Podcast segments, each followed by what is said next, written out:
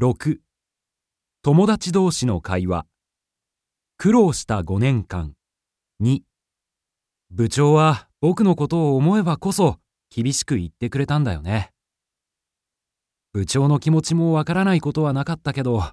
辛かったよそうね。辛そうだったね。でも一度決めたことだから頑張れるだけ頑張ろうと思ってそうよね。あんなに努力してたんだもん。いつか認めてもらえると思ってたよ。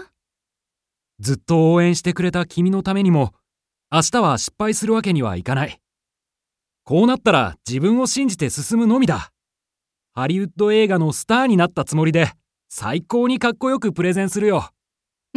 頑張ってね。